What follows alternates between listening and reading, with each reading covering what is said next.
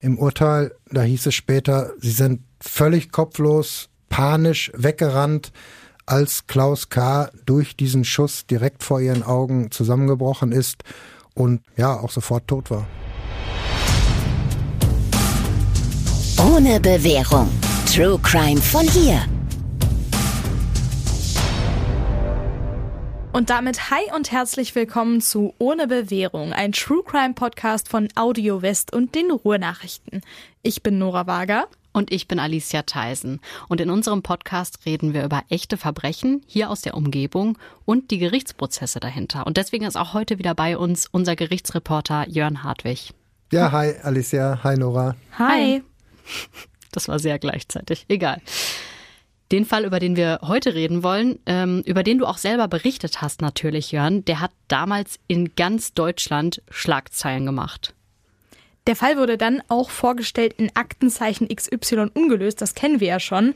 Und auch in den Verkehrsnachrichten war damals davon die Rede, weil die Autobahn 43 hier bei uns im Ruhrgebiet nämlich mehrfach gesperrt worden ist, um sie mit Spürhunden abzusuchen. Das weiß ich sogar noch ganz gut. Da höre ich nämlich immer ganz genau zu, wenn die Verkehrsnachrichten äh, laufen, wenn ich vor allem im Auto sitze. Ich bin ja als Gerichtsreporter jeden Tag unterwegs, kreuz und quer fahre ich durchs Ruhrgebiet und ähm, ja, immer zu den Gerichten, immer in anderen Städten und manchmal muss ich auch nach Münster ins Landgericht. Und da ist die A43 dann genau mein Weg und äh, ja, Staus und Sperrungen, die gehören bei uns ja leider einfach äh, jeden Tag dazu. Ja, der Fall, den du uns mitgebracht hast, der liegt schon so ein bisschen was zurück. Wir springen also heute mal ins Jahr 2010 und zwar zum 29. Mai. An diesem Tag, da ist in Datteln, das ist im Kreis Recklinghausen, der 80 Jahre alte Millionär Klaus K. mit einem Kopfschuss getötet worden. Und zwar direkt vor seiner Villa. Das Ganze sah im ersten Moment so aus wie ja, eine Hinrichtung, kann man schon sagen, weil die Waffe direkt an seinen Kopf gehalten worden ist und dann abgedrückt wurde. Aber eine Hinrichtung, wie man sie ja eigentlich nur aus irgendwelchen Filmen kennt, war es dann wohl doch nicht. Ja, zumindest konnte man das nicht feststellen. Die Richter am Bochumer Schwurgericht, die sind am Ende auf jeden Fall davon ausgegangen, dass eigentlich ein Raub geplant war, der dann aber völlig außer Kontrolle geraten ist. Deshalb sind die drei Täter von damals, Mladen P., Michael M. und Volker H., am Ende auch nicht wegen Mordes verurteilt worden, sondern wegen versuchten Raubes mit Todesfolge. Und zwar zu zwölf Jahren Haft, zu sieben Jahren Haft und zu fünf Jahren Haft. Versuchter Raub heißt, es gab gar keine Beute? Nein, es ist damals überhaupt keine Beute gemacht worden, obwohl das sogar möglich gewesen wäre noch. Klaus K., der hatte nämlich unwahrscheinlich viel Geld in seiner Hosentasche, 2400 Euro Bargeld und dann auch noch eine total teure Uhr am Handgelenk. Das mit dem Bargeld, das war wohl nicht ungewöhnlich. Das war wohl sogar bekannt, dass er immer viel Bargeld dabei hatte, weil er Kreditkarten nämlich äh, gehasst hat. Er soll sie sogar mal Teufelszeug äh, genannt haben, aber das weiß ich nicht so genau. Das war immer so am Rande des Prozesses mal ähm, Thema. Aber das Geld und den Schmuck, den er halt da hatte, das hat die Täter damals alles überhaupt nicht mehr interessiert. Im Urteil, da hieß es später, sie sind völlig kopflos, panisch weggerannt, als Klaus K. durch diesen Schuss direkt vor ihren Augen zusammengebrochen ist und ähm, ja auch sofort tot war. Also diese Tat klingt ja schon ziemlich chaotisch, kann man sagen. Absolut. Aber ja. die Flucht, die ist dann ja quasi noch mal noch mal chaotischer. Also die beiden Angeklagten, die damals an der Villa waren, sind zum Kanal gerannt. Da sollte der dritte Angeklagte sie mit dem Auto abholen aber der war nicht da, weil er dann natürlich auch nicht die ganze Zeit warten wollte. Sie haben dann ihre Masken, die sie getragen haben, in ein Gebüsch geworfen. Die Munition aus dem Revolver wurde in den Kanal geschmissen und es musste alles ganz, ganz schnell gehen, weil nämlich auch noch ein Hubschrauber in der Luft war, der die ganze Gegend abgesucht hat. Sodass die beiden dann auch ziemlich schnell gesagt haben, komm, wir trennen uns jetzt und jeder flieht quasi alleine. Und das Chaos ist dann noch weitergegangen, als sie sich getrennt haben. Einer der beiden ist sogar ins Wasser gefallen und dann klitschnass bis zu seiner Wohnung nur nach Haltern gelaufen. Was ziemlich weit ist, rund 10 Kilometer, für die er wahrscheinlich zwei Stunden gebraucht hat, die er da klatschnass durch die Gegend gelatscht ist. Der andere hat irgendwo draußen übernachtet und ist dann erst am nächsten Tag abgeholt worden. Er hat nämlich völlig die Orientierung verloren, weil er sich in der Gegend nicht auskannte. Er kam nämlich aus Schermbeck, was über 30 Kilometer weit weg liegt, ungefähr in der Nähe von Dorsten. Er ist dann am nächsten Morgen zu einem Ausflugslokal nach Haltern gelaufen und von da hat er sich dann erst gemeldet. Guck, deswegen könnte ich so eine Straftat nie begehen, weil genau das gleiche wird mir auch passieren. Ich würde mich safe irgendwo verlaufen. Also dieser Hubschrauber, der hätte mich. Aber im Endeffekt muss man ja sagen, so chaotisch es auch war, die Flucht hat ja trotzdem geklappt. Obwohl natürlich alles gefunden wurde. Eine der Masken mit DNA-Spuren dran hat ein Spaziergänger gefunden und der Polizei dann gegeben. Die Patronen sind von Tauchern im Kanal gefunden worden. Nur die Waffe, die ist bis heute verschwunden. Und das war für die Angeklagten im Prozess später auch ganz gut. Auf jeden Fall. Sie haben nämlich von Anfang an gesagt, dass sich dieser Schuss aus Versehen gelöst hat und das konnte man ohne die Waffe zu haben, einfach nicht widerlegen. Sonst, ja, sonst wäre es vielleicht doch ein versuchter Raubmord geworden mit dann auch lebenslanger Haft. Aber jetzt lasst uns mal weg von der Flucht und weg von der Waffe gehen und hin zu der Tat. Ganz an den Anfang der Geschichte. Das Ganze beginnt nämlich schon viele Jahre vor der Tat. Mladen P., der spätere Haupttäter, hatte wohl schon viel länger vor, Klaus K. zu überfallen. Ja, er konnte auf jeden Fall immer Geld gebrauchen. Ich meine, wer kann das nicht? Aber er, in seinem Fall war es so, er war häufiger in Spielhallen, hat da gezockt, Außerdem musste er Unterhalt bezahlen für seine beiden minderjährigen Söhne. Die Richter, die gehen auf jeden Fall davon aus, dass er schon seit Jahren geplant hat, Klaus K. zu überfallen. Einmal, weil er gesehen hat, dass der Senior immer teuren Schmuck getragen hat und auch, weil er von einem Bekannten schon sieben oder acht Jahre vor der Tat mal erfahren hat, dass Klaus K. immer viel Bargeld dabei hat. Manchmal angeblich sogar bis zu 20.000 Euro, was auch tatsächlich sein kann, da er ja ein ziemlich erfolgreicher Geschäftsmann war und abends, so hieß es zumindest, manchmal auch äh, die Tageseinnahmen mit nach Hause genommen hat, um sie dann da in seinem Safe äh, einzuschließen. Ja, also dass Klaus K reich war, das war jetzt auch kein Geheimnis. Er hat in den 50er Jahren mit Geflügelzucht angefangen, ist dann auf den Handel mit Geflügelfleisch umgestiegen und hat sein Geld immer wieder investiert. Das hat ihm dann übrigens auch seinen Spitznamen eingebracht. Hühner Klaus, so haben ihn äh, viele genannt, so kennt man ihn da auch in der Gegend. Aber das war immer nett gemeint, also überhaupt nicht abfällig. Er muss auf jeden Fall, ja, wenn man mm, das so sagen kann, er muss auf jeden Fall den richtigen Riecher gehabt haben, was ihn dann richtig bekannt gemacht hat am Ende, das war 1997, als er das renommierte Vier-Sterne-Hotel Hotel Seehof in Haltern gekauft hat das er dann für viele, viele Millionen umgebaut hat. Das ist ein Hotel mit über 100 Zimmern, mit einem Restaurant, das auch wirklich weit über die Grenzen von Haltern bekannt ist. Außerdem hat er noch weitere Immobilien gehabt, er hat Lokale gehabt, auch Wohnungen, die er vermietet hat. Ja, im Prozess und in der Berichterstattung allgemein, da war ja auch immer von einem Millionär die Rede und das klingt wirklich so, als würde das ganz gut hinhauen. Er war ja, als er getötet wurde, war er schon 80. War er da eigentlich überhaupt noch aktiv oder hat er sich da schon zur Ruhe gesetzt und gesagt, ach ja, ich habe jetzt hier ganz schön viel Geld. Das ist nicht schön, das Leben. Ja, zur Ruhe gesetzt ist wahrscheinlich der falsche Ausdruck. Er hat wohl die Betriebe schon äh, überschrieben gehabt auf seine Kinder, aber er war halt eben trotzdem immer noch da. Jeden Tag hat sich blicken lassen um nach dem Rechten zu sehen, wie man so schön sagt, morgens äh, im Geflügelhandel, dann auch im Hotel und ähm, ja, abends dann nochmal im Hotel. Mladen P., der hat ja damals auch in Haltern gewohnt und gearbeitet. Er war Kellner in einem anderen Betrieb und er kannte Klaus K. natürlich, zumindest so vom Sehen. Und er wusste wohl auch, dass er abends gegen zehn immer vom Hotel nach Hause fährt. Wenn er aber jetzt schon so, so lange geplant hatte, den 80-Jährigen zu überfallen, warum hat er das dann nicht schon früher gemacht? Ich glaube, weil er sich das einfach nicht getraut hat. Sein Plan war ja, Klaus K. vor dessen Villa in Datteln abzufangen, und zwar abends, wenn er nach Hause kommt, ihn dann zu überwältigen und zu zwingen, den Tresor zu öffnen. Also es ging um die große Beute, nicht nur das Geld, was er vielleicht in der Tasche hatte. Aber das war ihm einfach zu riskant, das alleine zu machen. Es gab ja auch noch ähm, eine Ehefrau in dem Haus wohnte. Außerdem hat er wohl ziemlich Angst gehabt, auch vor Wachhunden. Ich stelle mir gerade vor, wie man sowas plant, wenn man weiß, ich krieg das nicht alleine hin. Dann muss es doch unfassbar schwierig sein, andere von dem Plan zu überzeugen und dass sie einen nicht sofort verraten. Also wenn ich, ich wüsste jetzt nicht, an wen ich mich wenden könnte, um zu sagen, ey, wollen wir mal jemanden überfallen? Vielleicht ja. also ich, ich würde mir das auch, ich würde mir das schon gar nicht trauen, weil man ja immer Gefahr läuft, ähm, dass der andere sagt, äh, na, bist du verrückt, dann melde ich jetzt der Polizei. Aber Martin P., der hat es geschafft, obwohl auch nicht sofort. Ähm, es hat ja vielleicht auch deshalb so lange gedauert.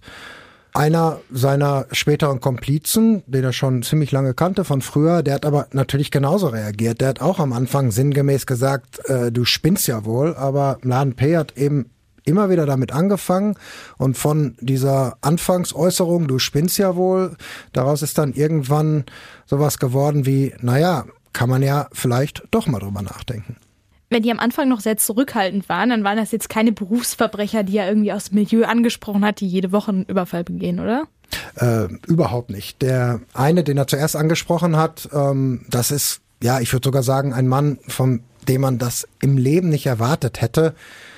Er hat als Jugendlicher zwar auch schon mal im Gefängnis gesessen, weil er viel geklaut hat und ähm, ja, der Lebensweg war auch nicht so ganz gerade. Ähm, er hat keine Ausbildung gemacht, aber er hat halt immer Jobs gehabt. Er war als Helfer beim WDR, hat da dem Kameramann oder der Kamerafrau die Kabel getragen. Er hat Konzertbühnen aufgebaut. Er war sogar mal Jeep Safari-Fahrer in der Dominikanischen Republik. Aber vor allem, und das ist ähm, wirklich interessant und auch bemerkenswert, er war ähm, Greenpeace-Aktivist und er hat so richtig spannende Aktionen auch mitgemacht. Er hat in Spanien und in Holland Schiffe gekapert oder abgedrängt. Er hat sich an mehreren Anti-Atomkraftaktionen beteiligt, in Frankreich, später dann auch in Tschechien. Er war also einer, von dem wir drei wahrscheinlich sagen würden, er hat sich eindeutig für die gute Sache eingesetzt und dass ausgerechnet er sich jetzt an einem Raubüberfall beteiligen will, das ist ja schon eigentlich unfassbar. Und was ja auch ganz interessant ist, ist, dass er es ja war, der den Revolver besorgt hat, mit dem Klaus K. dann am Ende erschossen worden ist. Genau. Und er hat auch noch den dritten Angeklagten quasi mitgebracht, der später den Fluchtwagen gefahren hat oder eben fahren sollte, weil er ist ja nicht gekommen. Ja, das ist auch wieder so ein Fall. Bei dem dritten Angeklagten, da hätte man sich das eigentlich auch nicht vorstellen können. Der hat zwar auch schon, ja, bewegtes Leben hört sich immer so ein bisschen komisch an, aber es war so, er hat viele Jobs gewechselt, aber er war nie vorbestraft. Also er hat nie im Gefängnis gesessen, stand nie vor Gericht. Er hat Fleischer gelernt, hat dann eine Umschulung gemacht zum Maurer, dann hat er mal eine Gaststätte an der Mosel betrieben. Aber wenn wir mal gucken, was er zuletzt gemacht hat, dann äh, ja, fällt dann wirklich nichts mehr ein. Die letzten acht Jahre vor der Tat, da war er nämlich als eine Art Erzieher tätig. Er hat in Gelsenkirchen in einer Intensivgruppe für ja, schwierige Jugendliche gearbeitet. So viel zum Thema Vorbild. Ja, da ist er dann auf jeden Fall auch noch festgenommen worden vor seinen Jugendlichen. Oh no. Ja, die drei, die haben sich dann zusammengetan. Also im Laden P, der Greenpeace-Aktivist, der Erzieher, sag ich jetzt mal. Das klingt wie so ein Witz. Also wie so der Anfang von einem Witz. Ja, ja das ist so eine Truppe, ja, bunt zusammengewürfelt, aber alle äh, mit dem gleichen Ziel. Wir müssen irgendwie ähm, schnell an Geld kommen oder wir wollen schnell an Geld kommen. Ne? Aber es ist ja schon ungewöhnlich, dass das gar nicht so Berufstäter waren und dann erschießen die auch noch jemanden. Ich, ich ja, komme da gar nicht drauf ja klar. Wahrscheinlich wirklich nicht geplant. Also Laden P, der hat das ist richtig. Er hat immer darauf bestanden, äh, dass man eine Waffe mitnimmt, auch eine geladene Schusswaffe. Und zwar hat er immer gesagt, da ist doch viel einfacher, wenn wir die Waffe haben. Dann können wir den Widerstand, wenn es denn Widerstand gibt, äh, sofort brechen, ohne dass wir Gewalt anwenden müssen, äh, ohne dass es zum Gerangel kommt. Und ähm, ja, außerdem, da kommt wieder die Sache, was ich vorhin schon gesagt habe, er hat Angst vor Hunden gehabt, er hat Angst gehabt, dass da möglicherweise Wachhunde rumlaufen. Die hätte er dann wahrscheinlich erschießen wollen. Die anderen beiden, die waren von Anfang an eigentlich dagegen, aber sie haben es am Ende dann trotzdem akzeptiert. Sie haben sich einfach nicht so richtig gewehrt. Die haben zwar immer gesagt, ja, muss das denn sein, muss doch nicht sein. Und wenn dann die Waffe, dann lieber ungeladen. Aber ähm, sie haben es äh, dann einfach mitgemacht. Und wie du ja schon gesagt hast, Alicia, Volker H., der Greenpeace-Aktivist, ehemalige Greenpeace-Aktivist, der hat die Waffe dann ja auch noch besorgt. Woher die hatte, das wissen wir allerdings nicht. Und man muss ja auch sagen, die Tat hat dann so angefangen, wie die drei das auch ursprünglich geplant hatten. Absolut. Sie haben sich ähm, getroffen, das war am 29. Mai 2010 gegen 20 Uhr in Haltern in der Wohnung vom Laden P. Von da sind sie dann später losgefahren, sodass sie gegen 22 Uhr an der Villa von Klaus K. angekommen sind. Laden P. und Volker H. sind ausgestiegen, sind über einen Zaun geklettert und haben sich dann in der Nähe des Eingangs versteckt. Erst hinter einem Busch, dann hinter einer Tanne. Der erste Platz, der war nämlich nicht so gut. Als sie da saßen, da ist eine Katze vorbeigelaufen und die hat dann erstmal dafür gesorgt, dass alles hell erleuchtet wurde und dass dann auch möglicherweise sie gesehen werden. Deshalb haben sie den Platz nochmal gewechselt und sind dann halt zu der Tanne gelaufen. Das war ihnen irgendwie sicherer.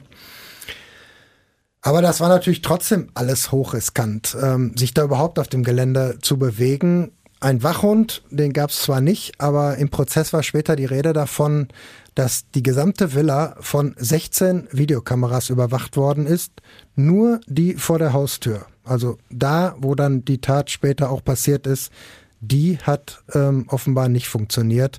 Deshalb gibt es auch tatsächlich keine Bilder von der eigentlichen Tat. Also genau von der Szene, in der Klaus K. erschossen worden ist. Ja, Klaus K. ist ja dann wie erwartet mit seinem Mercedes aufs Grundstück gefahren. Das war so gegen 22.30 also eine halbe Stunde saßen die da hinter der Tanne. Er ist dann ausgestiegen und zu seinem Haus gelaufen und genau in dem Moment ist Mladen P. dann losgestürmt mit dem schon durchgeladenen Revolver in der Hand, den Finger am Abzug. Und was dann passiert ist, das ist halt nicht ganz klar. Ja, wie gesagt, die Überwachungskamera, die genau das hätte filmen können, die war ja kaputt. Die Angeklagten, die haben auf jeden Fall später gesagt, dass sich dann dieser Schuss plötzlich ähm, ja von ganz alleine gelöst hat. Aber kann das nicht vielleicht auch sein, also dass es irgendwie dann doch hektisch geworden ist oder dass sie, weil sie eben nicht so erfahren waren, irgendwie nervös waren oder es ein Gerangel gegeben hat und das Laden P einfach, weiß ich nicht, überfordert war und durchgedreht ist? Klar, kann alles sein. Die Richter, die haben dazu natürlich einen Waffenexperten gehört, ähm, weil die Frage dann ja auch immer ist, kann es sein, dass sich so ein Schuss von alleine löst oder ähm, ja durch irgendwie eine Unachtsamkeit? Ähm, wie groß ist der Widerstand am Abzug? Wie fest muss man ziehen, damit sich äh, wirklich ein Schuss lösen kann? Kann es wirklich sein, dass sich der Hahn aus Versehen gespannt hat, zum Beispiel als Mladen P. die Waffe aus seiner Jacke gezogen hat? Aber auf all diese Fragen hat es eigentlich im Prozess überhaupt keine richtigen Antworten gegeben. Der Waffenexperte, der hat in diesem Prozess am Bochumer Landgericht gesagt, das ist zwar alles total unwahrscheinlich, aber es kann trotzdem sein. Ich kann wirklich nur vernünftige Antworten geben, wenn ich die Waffe sehe, wenn ich sie habe. Aber genau das ging ja nicht, weil die Waffe nie wieder aufgetaucht ist. Solche Experten wie den Waffenexperten haben wir natürlich immer wieder vor Gericht. Das sind meistens Leute, die beim LKA, also beim Landeskriminalamt, arbeiten. Ihre Aufgabe ist es dann zum Beispiel herauszufinden, mit welcher Waffe überhaupt geschossen wurde oder aus welcher Entfernung. Ob es ein Unfall war oder vielleicht doch eiskalte Berechnung. Manchmal geht es auch darum herauszufinden, ob eine Waffe überhaupt funktionsfähig war. Das macht beim späteren Strafrahmen einen entscheidenden Unterschied. Was aber wirklich interessant ist, beim Abschuss einer Patrone werden zum Beispiel immer winzige Kratzer erzeugt, die unter dem Mikroskop verglichen werden können. Diese Spuren, die beim Abschuss entstehen, sind so individuell, dass man sie einer ganz bestimmten Waffe zuordnen kann. Deswegen spricht man dann von einem ballistischen Fingerabdruck. Das hat also nichts mit dem menschlichen Fingerabdruck zu tun, sondern ist quasi der Fingerabdruck einer Waffe. Aber das trifft ja auch tatsächlich für unseren Fall dann zu. Ähm, man weiß ja, dass es ein Revolver war, mit dem Klaus K. erschossen wurde. Ich tue jetzt mal kurz so, als hätte ich Ahnung. Und zwar war es ein Revolver der Marke Smith Wesson, Kaliber 357 Magnum. Also für mich als Amateur, das sieht halt aus wie so, eine, so ein Cowboy-Revolver, so ein ganz klassisches Ding. Das weiß man übrigens durch die Untersuchung der Patronen, die gefunden worden sind. Außerdem ist im Prozess herausgekommen, dass der Lauf der Waffe nur fünf bis zehn Millimeter vom Kopf entfernt war, als der Schuss gefallen ist. Ja, deshalb war das ja auch so eine Riesenwunde, die da entstanden ist. Vier mal vier Zentimeter groß. Der Schuss, der ging wirklich quer durch den Kopf. Ich kann mich noch an den Rechtsmediziner erinnern, der die Leiche von Klaus K. damals untersucht hat. Der hat dann auch gesagt, dass der 80-Jährige wahrscheinlich sofort tot war, dass er zumindest nicht gelitten hat, was man sich bei so einer Wunde ja auch vorstellen kann, wenn man kein Arzt ist. Die Frau von Klaus K., die lag damals übrigens schon im Bett, als dieser Schuss gefallen ist. Alicia hat ja gerade gesagt, dass die Waffe wirklich nur fünf bis zehn Millimeter vom Kopf entfernt war. Ich kann mir wirklich nur schwer vorstellen, dass das irgendwie in einem Gerangel entstanden sein soll. Ich weiß nicht, vielleicht geht's dann nur mir so. Ja, im Prozess gibt, wurde natürlich darüber geredet. Da gab es so, so verschiedene Szenarien. Klar, am Anfang hat man an eine Hinrichtung gedacht. Waffe am Kopf ist quasi eine Hinrichtung. Aber es kann schon sein, das wollten die Richter auch nicht ausschließen, dass Mladen P. nach vorne gestürmt ist, Klaus K. sich dann umgedreht hat, er die Waffe oben hatte und dass deshalb einfach diese ähm, Nähe passiert ist zwischen äh, Waffe und Kopf und dass das, ja, kann sein. Man weiß es aber nicht. Obwohl es bei dem Fall natürlich jede Menge Spuren gab, allein schon die Leiche, den Tatort, dann auch die Masken, die gefunden wurden, die Patronenhülsen, hat es noch neun Monate gedauert, bis die Angeklagten festgenommen worden sind. Die Polizei hat natürlich erstmal in alle Richtungen ermittelt. Vor allem in Richtung Geschäftspartner. Man weiß ja nie. Wir kennen ja alle die Frage, die in Krimis immer gestellt wird. Hatte das Opfer Feinde gehabt? Und wenn man sehr reich ist, dann hat man vielleicht auch mehr Feinde. Es soll auf jeden Fall rund 400 Vernehmungen gegeben haben. Rund 150 Personen haben außerdem freiwillig eine Speichelprobe abgegeben. Aber das hat alles zu nichts geführt. Bis sich dann ein Informant bei der Polizei gemeldet hat und den Namen Mladen P. genannt hat. Danach sind die drei Angeklagten dann ziemlich schnell festgenommen worden. Weiß man eigentlich, wie die Angeklagten reagiert haben, als plötzlich die Polizei aufgetaucht ist? Sie müssen ja mitbekommen haben, dass die ganze Zeit mit Hochdruck nach ihnen gesucht worden ist. Ich weiß auf jeden Fall, dass Mladen P., der Haupttäter, wohl fast schon so ein bisschen erleichtert war, obwohl alle nach der Tat erstmal so weitergemacht haben, als wäre überhaupt nichts passiert. Alle sind wieder arbeiten gegangen. Volker H., unser Ex-Greenpeace-Aktivist, der hatte mit einem Kollegen einen Autohandel, da hat er weitergearbeitet. Michael M., der war in seiner Wohngruppe in Gelsenkirchen. Und Laden P., der hat in Haltern, in dem Laden, in dem er angestellt war, weiter gekellnert. Einer der Anwälte, der damals im Prozess die Hinterbliebenen vertreten hat, der hat dazu übrigens gesagt, dass das Ganze für ihn schon fast nach Verhöhnung aussieht. Er hat damals wörtlich gesagt, also über Mladen P., er hat dann tags darauf in aller Ruhe Sonntagsbraten und Pilz serviert. Ja, aber ganz so cool war Mladen P. dann doch nicht. Also er hat sich zwar nichts anmerken lassen, wie du schon gesagt hast, aber er hat seinen Kellnerjob drei Wochen später dann doch gekündigt zum Ende des Jahres hin. Genau, und auch bei der Festnahme, um auf die Frage von vorhin nochmal zurückzukommen, da hat er den Beamten sinngemäß gesagt, gut, dass ihr da seid. Ich komme mit dieser ganzen Situation einfach nicht mehr klar. Deshalb wollte ich eigentlich schon zurück in meine Heimat fahren. Das ist übrigens Kroatien. Von dort war 1991 nach Deutschland gekommen. Das war, als im ehemaligen Jugoslawien damals der Krieg ausgebrochen ist. Du hast die Angeklagten jetzt im Prozess erlebt. Wie haben die sich denn da gegeben? Weil die Tat an sich war ja wirklich sehr chaotisch. Eigentlich ganz ruhig. Sie haben alle Geständnisse abgelegt. Nur bei unserem ehemaligen Greenpeace-Aktivisten, da war zwischendurch mal ein bisschen Alarm. Da hat man nämlich äh, gedacht, dass er vielleicht flüchten will. Er hatte im Gefängnis mehrfach gesagt, dass er von einem externen Arzt, also nicht von einem Anstaltsarzt untersucht werden will. Und das kam der Gefängnisleitung damals so ein bisschen verdächtig vor, weil er in dieser Hackordnung, also in der Hierarchie, die es da im Gefängnis gibt, inzwischen wohl auch eine der höheren Positionen eingenommen haben soll. Was dann letztendlich dazu geführt hat, dass man ihn dann doch noch ein bisschen mehr als die anderen Gefangenen beobachtet hat. Die Richter am Bochumer Schwurgericht, die haben da auch sofort drauf reagiert. Für die Zuschauer ist damals vor dem Saal nochmal eine zusätzliche Sicherheitsschleuse eingerichtet worden. Also so ein Metalldetektor, wie wir ihn ja auch vom Flughafen kennen, und auch Volker H. ist am nächsten Verhandlungstag nicht einfach mit einem, ich sage jetzt mal normalen Gefangenentransporter ins Gericht gebracht worden, sondern er ist gebracht worden von vermummten Spezialkräften der Polizei, weil man halt einfach klar ausschließen wollte, dass er wirklich flieht. Aber ich weiß auch nicht, ob da was dran war. Keine Ahnung. Sein Verteidiger, der hat damals auf jeden Fall sofort abgewiegelt, hat gesagt, alles Quatsch. Volker H. ist krank. Deshalb wollte er einen Arzt sehen, einen Arzt seines Vertrauens. Und es ist ja dann auch tatsächlich nichts weiter passiert. Du hast ja vorhin schon gesagt, dass Mladen bei seiner Festnahme schon fast erleichtert war, dass endlich diese Tat aufgedeckt wurde. Haben die Angeklagten im Prozess irgendwann mal Reue gezeigt? Ja, nicht so richtig. Sie haben eigentlich gar nichts gesagt in dem ganzen Prozess, nur über ihre Verteidiger. Aber das ist natürlich auch immer schwer. Ich meine, was soll man sagen nach so einer Tat? Wenn dann auch noch die Töchter des Opfers immer mit im Gericht sind, soll man da sowas sagen wie, es tut mir leid?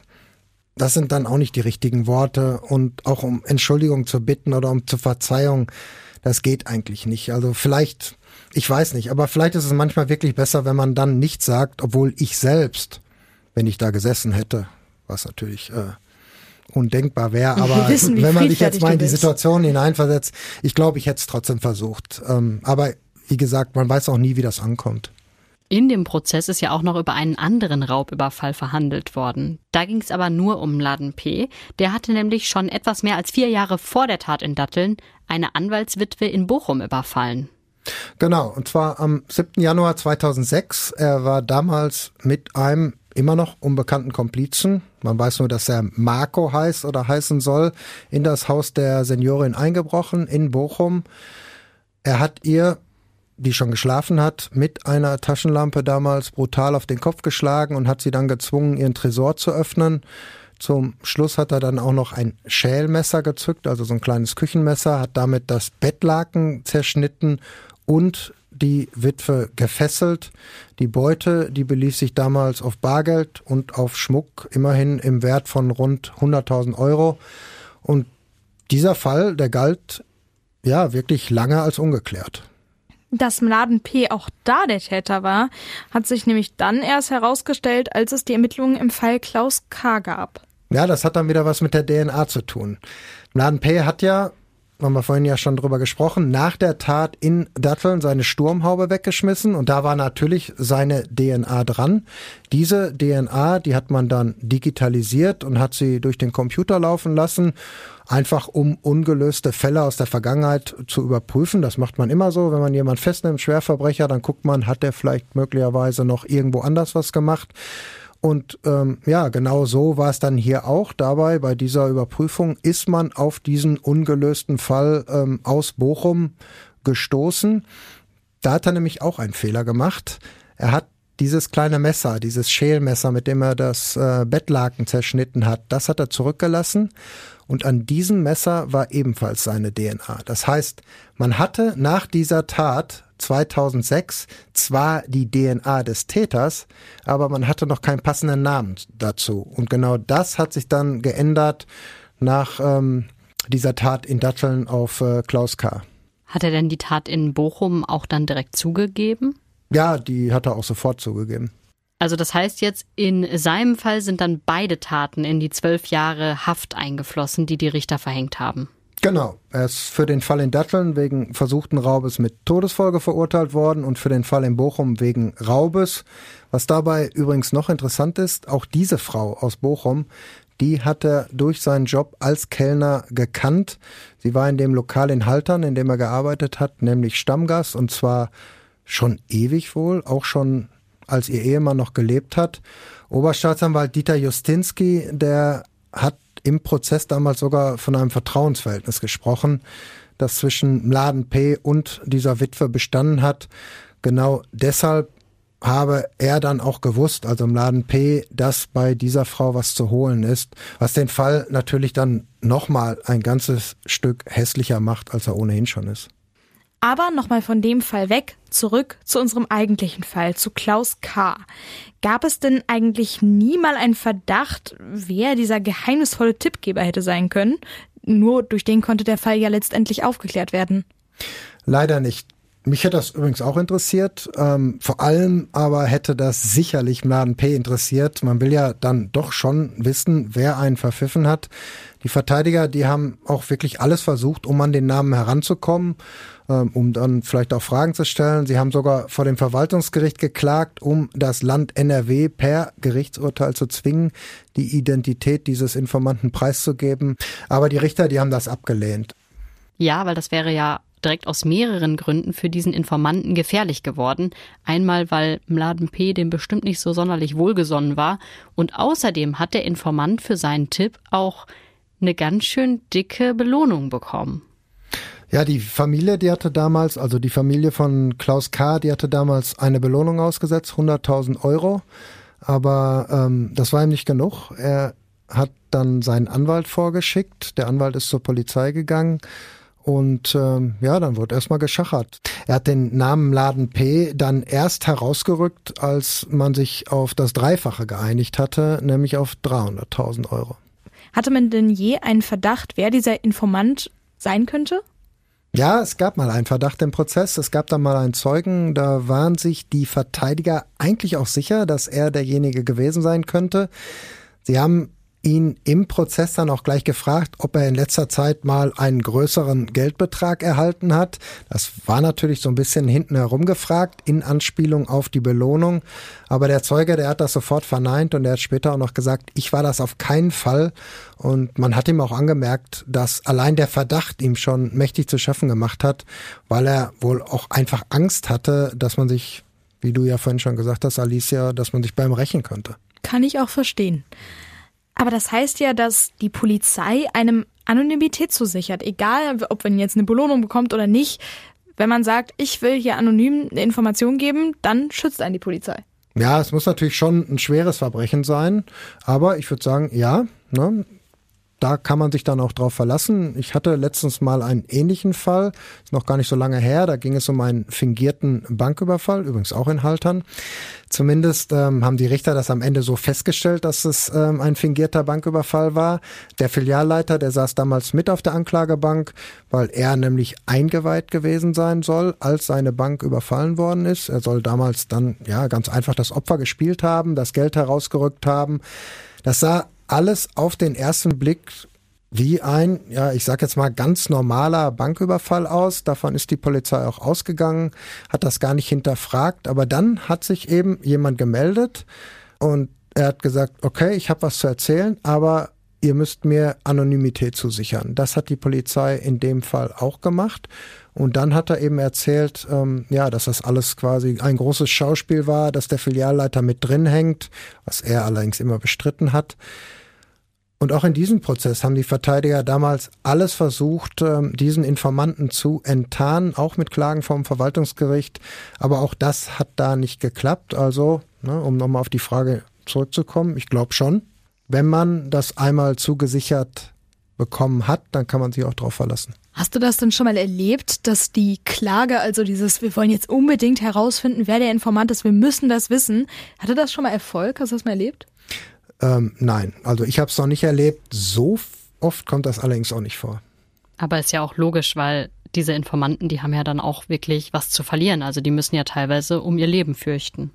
Ja, das spielt natürlich immer so eine Rolle, wenn möglicherweise ähm, irgendwelche Bandenstrukturen da im, im Hintergrund vermutet werden. Man schützt Informanten natürlich nur, wenn sie wirklich Angst äh, um ihr Leben haben könnten zumindest. Und das war ja bei dem Klaus K-Prozess im Fall von dem Informanten auch so. Auf jeden Fall. Davon war auch im Urteil die Rede, dass der Informant Angst um sein Leben hat und dass er deshalb auf keinen Fall enttarnt werden will. Und ich würde mal jetzt mal sagen, wenn ich in seiner Haut stecken würde, dann würde ich das auch nicht wollen.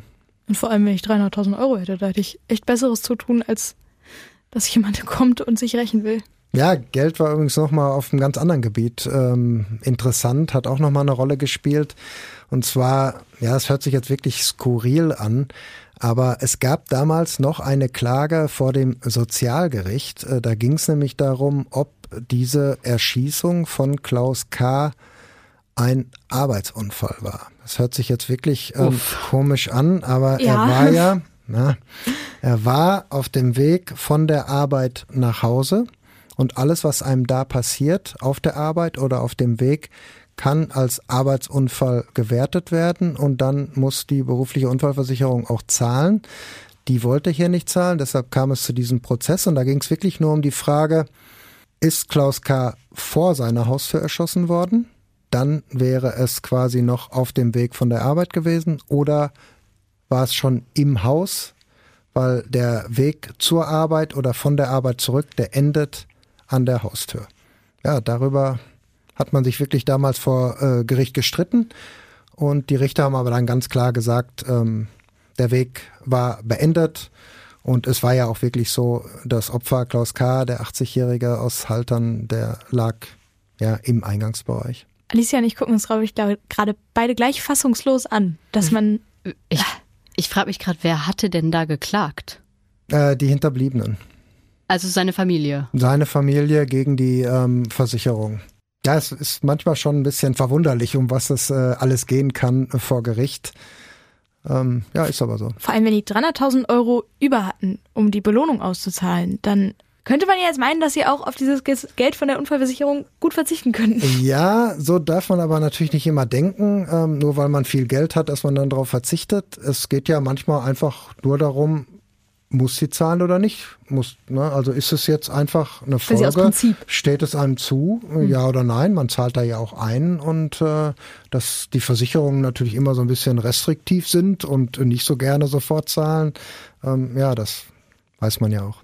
Klingt für mich aber irgendwie schon ein bisschen absurd, da nochmal vor Gericht zu gehen und diese ganzen Details nochmal durchzusprechen und nur um zu erfahren, zahlt mir die Versicherung dafür jetzt noch Geld oder nicht.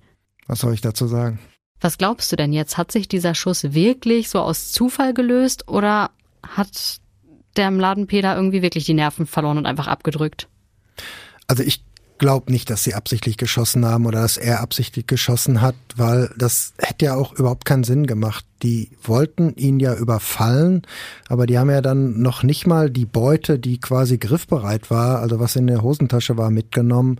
Ich glaube wirklich, ähm, dass das ein Unfall war möglicherweise, ähm, ja, vielleicht auch ein Gerangel, vielleicht hat Klaus K. sich umgedreht, ähm, vielleicht ja, hat er auch einfach abgedrückt, aber ich glaube nicht, dass er es gewollt hat. Wir haben ja vorhin schon erzählt, dass die Waffe nicht aufgetaucht ist. Ähm, glaubst du denn, dass die eigentlich auch noch im Kanal liegt oder haben die die mit Absicht dann noch mitgenommen bei ihrer Flucht und dann irgendwo anders hingeschmissen, damit die bloß keiner findet? Also wenn man sich nochmal überlegt, wie chaotisch das abgelaufen ist. Sie haben gesagt, die haben den Kanal geschmissen, deshalb haben die Taucher die auch ähm, da gesucht, aber die haben sie einfach nicht gefunden. Alles möglich. Ähm, kann ja auch weggeschwemmt worden sein im Kanal, ne? Kann weggeschwemmt worden sein. Da fahren ja auch Schiffe. Ähm, das weiß man einfach nicht. Ne? Danke, Jörn, dass du uns den Fall mitgebracht hast. Ich fand's echt spannend zu erfahren, wie das alles gekommen ist und auch wie diese Flucht so chaotisch war. Es war wirklich fast schon ein filmreifer Fall. Das auf jeden Fall. Wir hören uns dann in der nächsten Folge. Bis dahin, ciao. Tschüss. Ciao.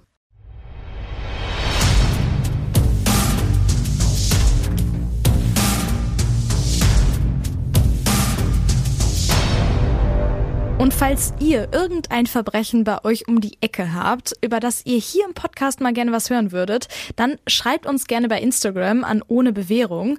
Und wir freuen uns natürlich immer über positive Bewertungen.